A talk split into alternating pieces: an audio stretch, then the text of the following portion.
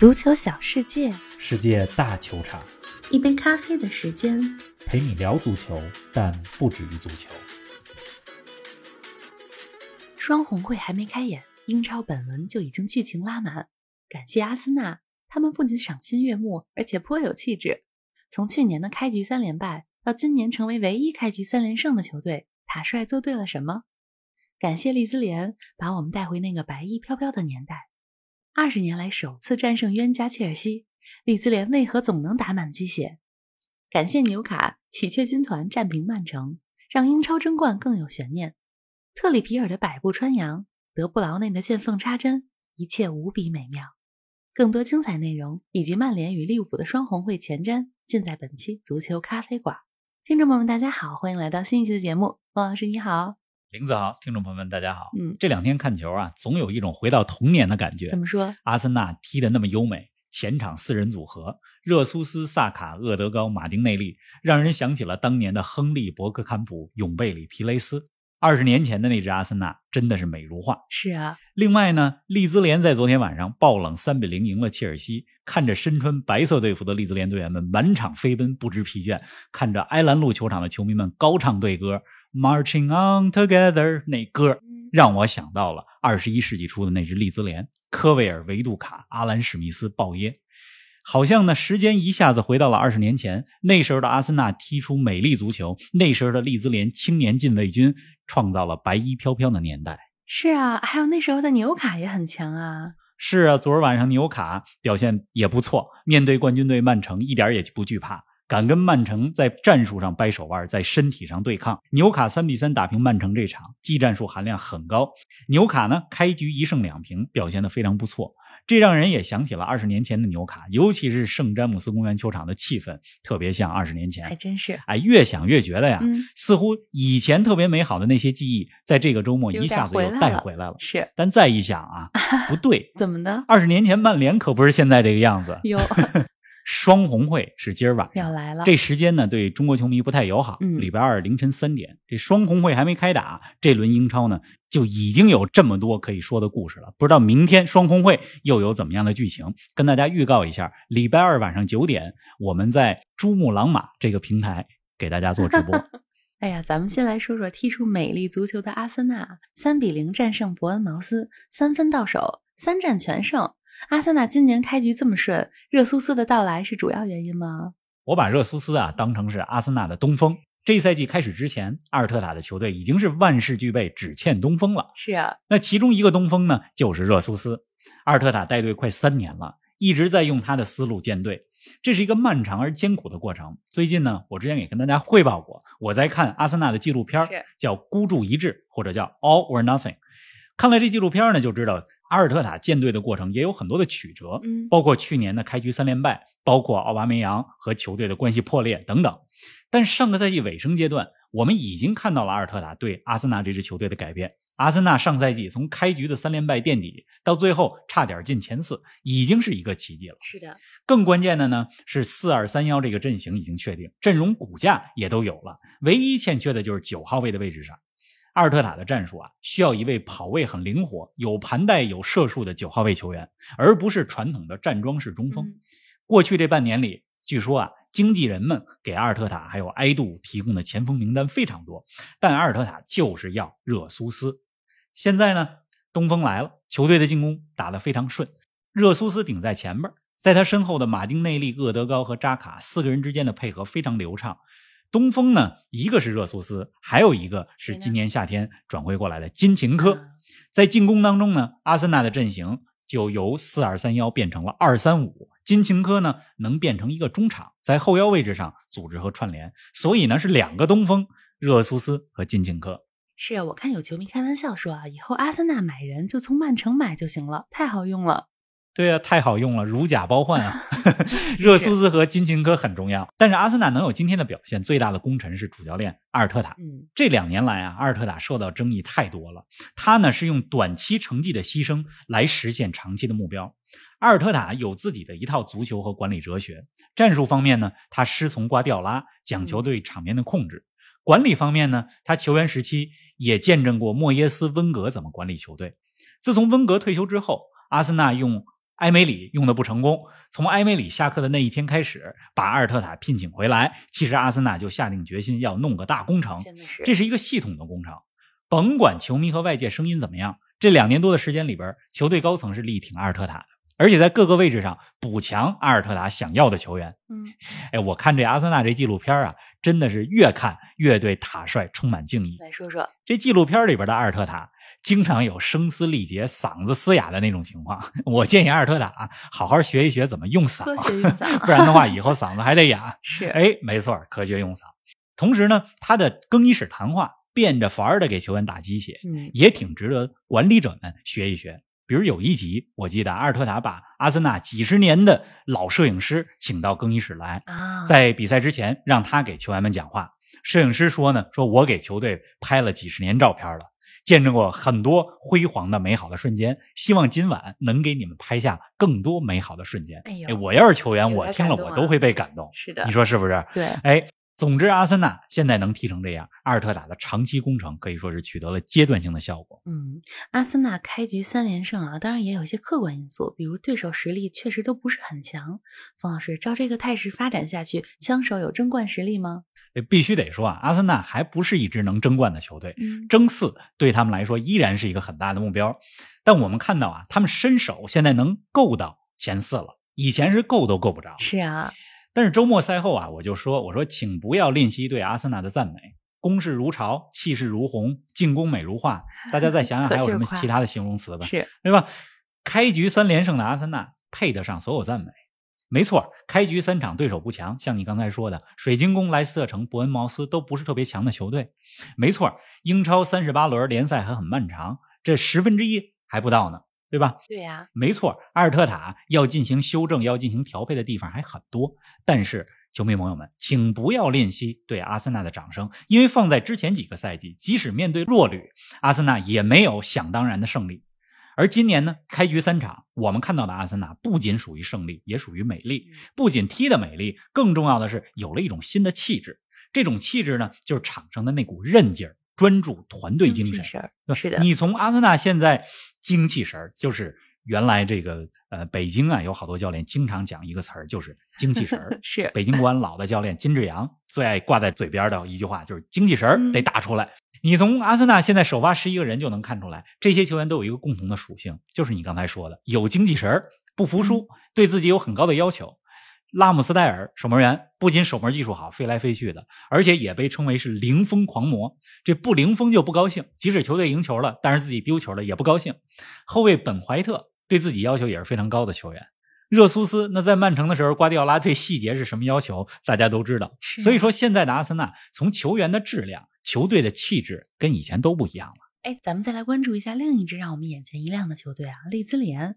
利兹联三比零战胜切尔西。方老师，你想到这个结果了吗？想到了切尔西会遇到麻烦，嗯因为利兹联和切尔西是死敌。是啊之前节目里咱们给大家讲过这个段子啊，两支球队之间有各种恩怨，有这种关系。再加上呢，切尔西客场作战，埃兰路球场那气氛，切尔西遇到困难呢是想到了，但利兹联赢球，而且一赢就赢三个。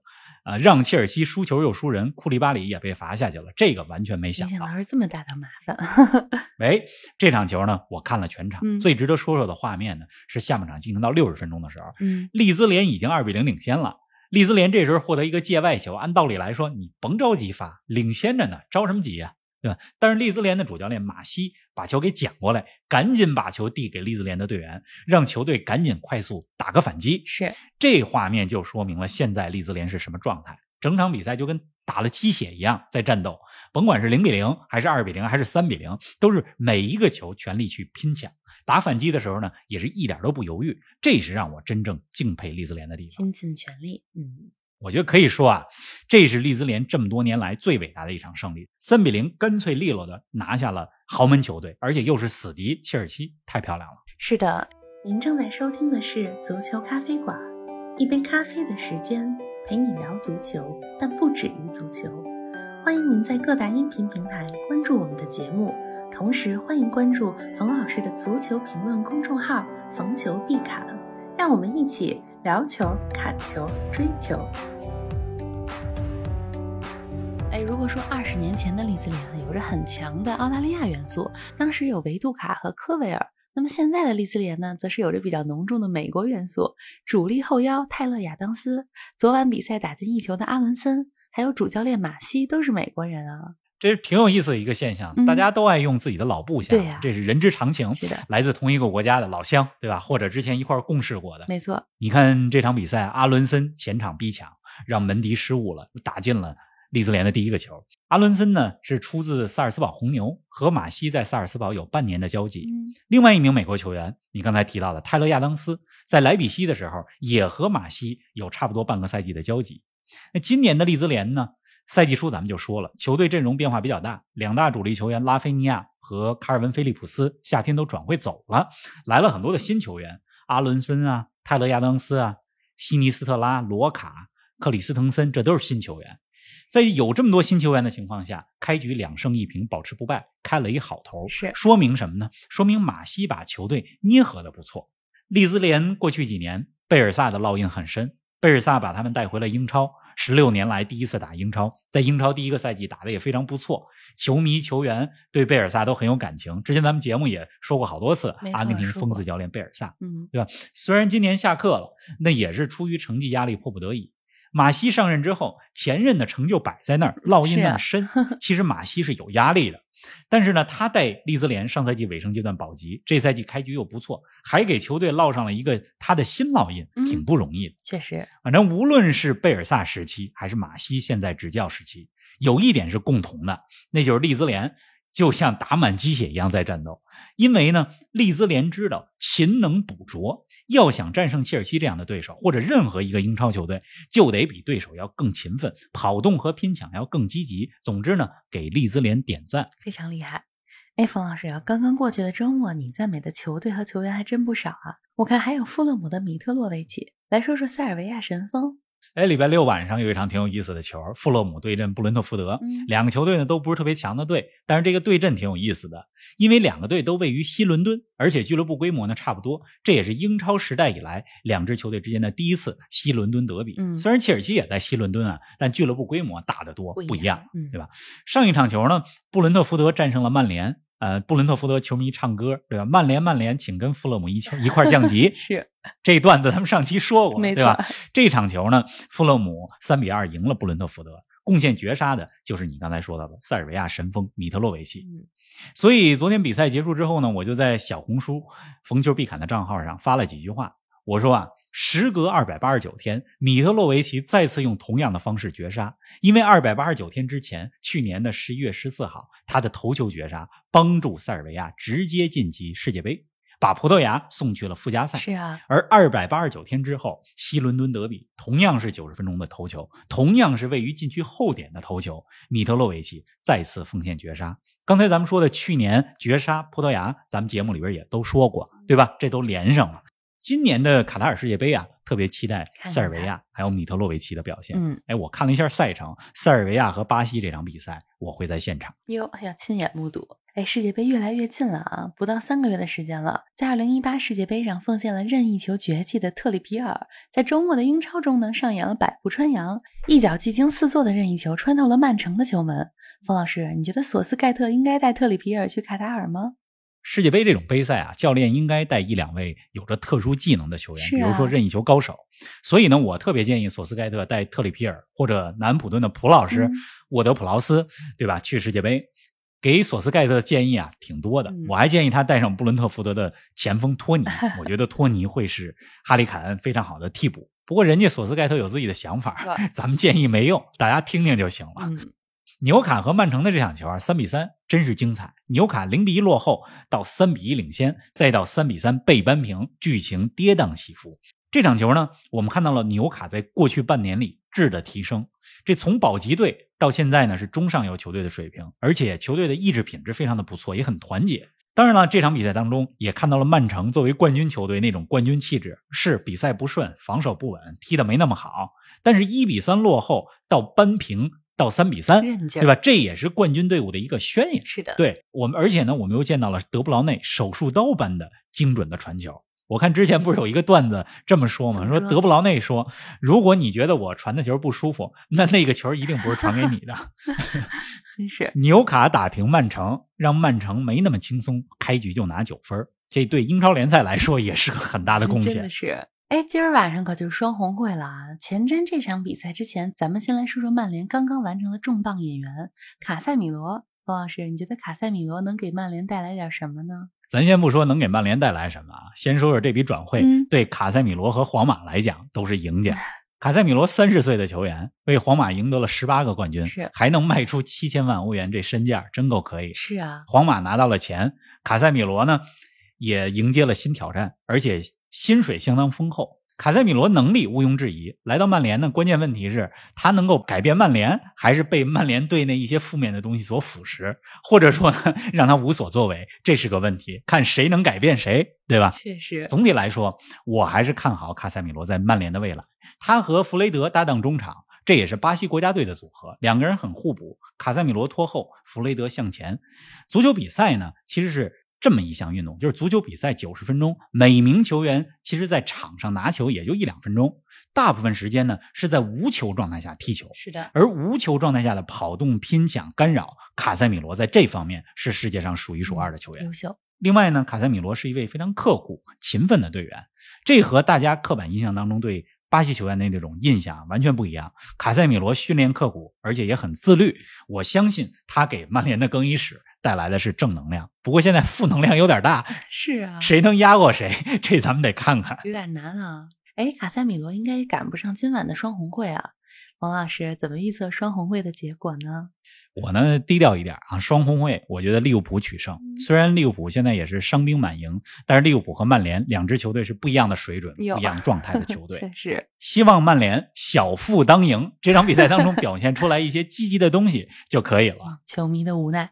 刚才咱们一直在聊英超啊，刚刚过去的周末，英超之外的联赛还有什么想说说的比赛吗？其实北京时间的周六晚上、周日凌晨，我看了一场德甲，嗯，柏林联合二比一战胜莱比锡的这场球。柏林联合这个队啊，挺有特点，它是柏林东本，就是东柏林的球队，原来呢也属于东德。